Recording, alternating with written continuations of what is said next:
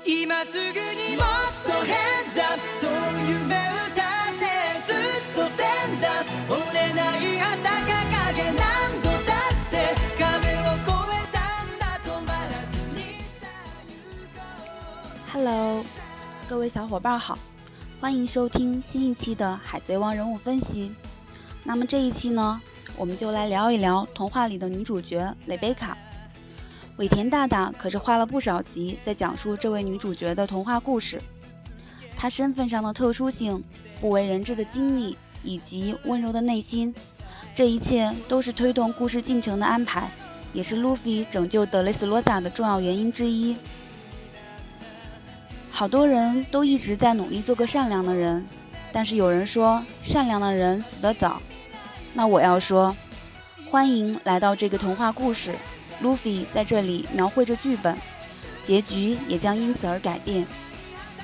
蕾贝卡的故事是这样的：小时候，你牵着我的手，怕铁皮一般的温度冻着我，我对你笑着，你给我说好好待着。一片花瓣代表着陪伴，我紧紧地握着。你教我许多东西与本领，而我却只想你在我身边。因为你担心着自己有一天会生锈，会离我远去。长大后，保持善良的我，就一直遵守着约定，但总想为你做点什么，却发现我什么也做不到。长时间相处之后，仍然让人舒服的人，第一个必不可少的条件就是善良。其实我们也都发现了，路飞在这一点上，不知道为什么总是看得特别准。所以，路飞才会答应无助的蕾贝卡，对他伸出援手。一个不善良的人，无论怎么伪装，也不可能永远记得照顾别人的感受。所以，大概路飞在吃着蕾贝卡为他精心准备的便当时，便认定了这一点吧。这世界已经很差劲了，是那些心里干净的人，让他保留了最后一丝温暖和尊严。一缕阳光便能驱放阴霾，一滴雨露。也可滋润干渴的禾苗。困境中伸来的一双手，擎起的是希望的大伞。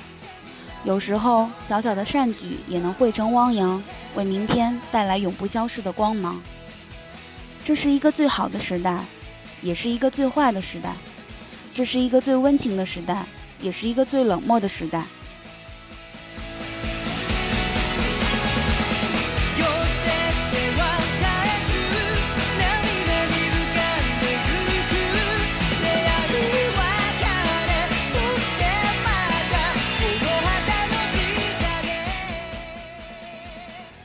而居鲁士对他的女儿的心思，大概可以用这么一句话来形容：牵着你的手，不离也不弃。居鲁士这样一位在三亲掌中连胜的不败战绩，手中沾满了鲜血的厮杀者与剑斗士，他作为一位父亲，也是尽了所有的心力去爱护他的女儿，就像那歌唱的一样，勇敢的士兵永远守护在你身边。在童话的世界中，居鲁士化身为玩具士兵，就像是要守护什么一样，守护到他心爱的女儿能找到幸福。但他又编织了一个童话，为了他心爱的女儿做最后的告别。当居鲁士用他神采奕奕的眼神看世界时，世界也会用他宽容的怀抱去接纳他。倘若居鲁士的眼中满是憎恶，满是悲哀，又怎么会发现这个世界的精彩美丽？又怎么会期盼女神能降临到他身边？他手中的剑又是为了什么而挥动起来？所以我想，当居鲁士心爱的女儿牵着他的手说：“父亲，一起生活吧。”那个时候，这个伟大的英雄，这个伟大的剑斗士，他心里一定也充满了感动和欣慰吧。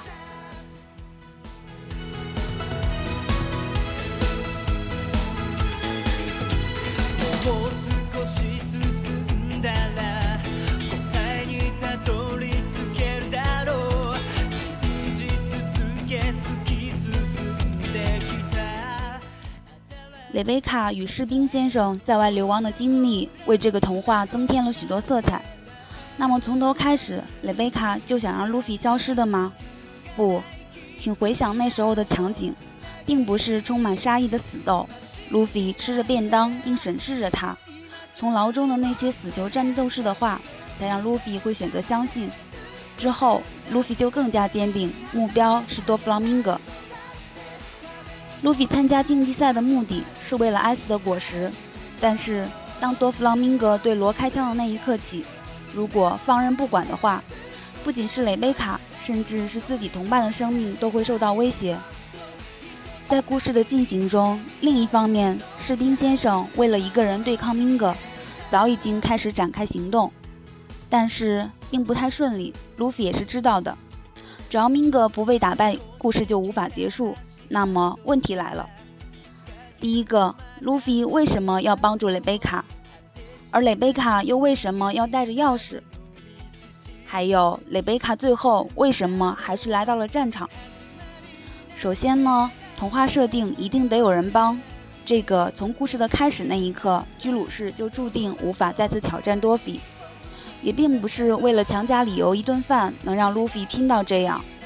注意动画的特写镜头，蕾贝卡用了所有的钱，并向婆婆友善的请求，路飞才能有了这样一顿在战斗前的能量。其次，了解到蕾贝卡在竞技场的原因，毕竟路飞也无法做到，心中也是多少有些歉意。最重要的一点呢，是路飞不想他死。后来，萨博为什么会关照蕾贝卡，也是因为路飞不想他死。士兵先生早期也帮过路飞一伙，路飞也想让士兵先生好好保护他。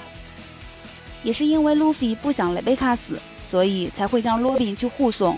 毕竟战场中最值得信赖的只有伙伴，才有了这一段。要不然中途碰上那些家族干部什么的，可就不好玩了。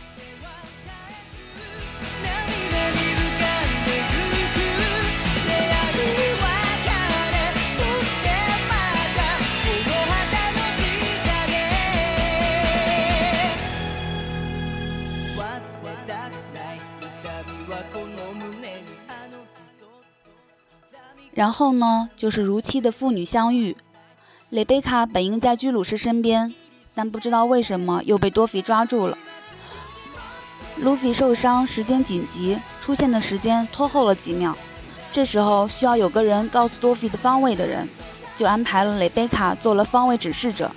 毕竟据多菲所言，光使用武装色就很费力，几秒同时使用两色霸气确实有点勉强。最后我想说。蕾贝卡作为一位普通人，已经做得很好了。身为第一王女的女儿，没过上一天公主的日子。作为童话里的女主角，故事的中心都是在围绕着她展开。哭泣有时候也不代表软弱，绝对力量下恐惧占据了内心。哭泣有时候也不代表软弱，坚强的外表下是颗脆弱的心。想不想打倒多菲？打倒他和士兵一起生活？想不想打倒多菲？打倒后还童话一个结局？想不想打倒多菲？打倒，打倒，打倒。是谁最后的最后站了出来，剑指多菲？为的不是证明自己有多强，而是那种不顾一切、绝不回头。面对最后的曙光是需要勇气的，直至最后，泪水还是止不住的流。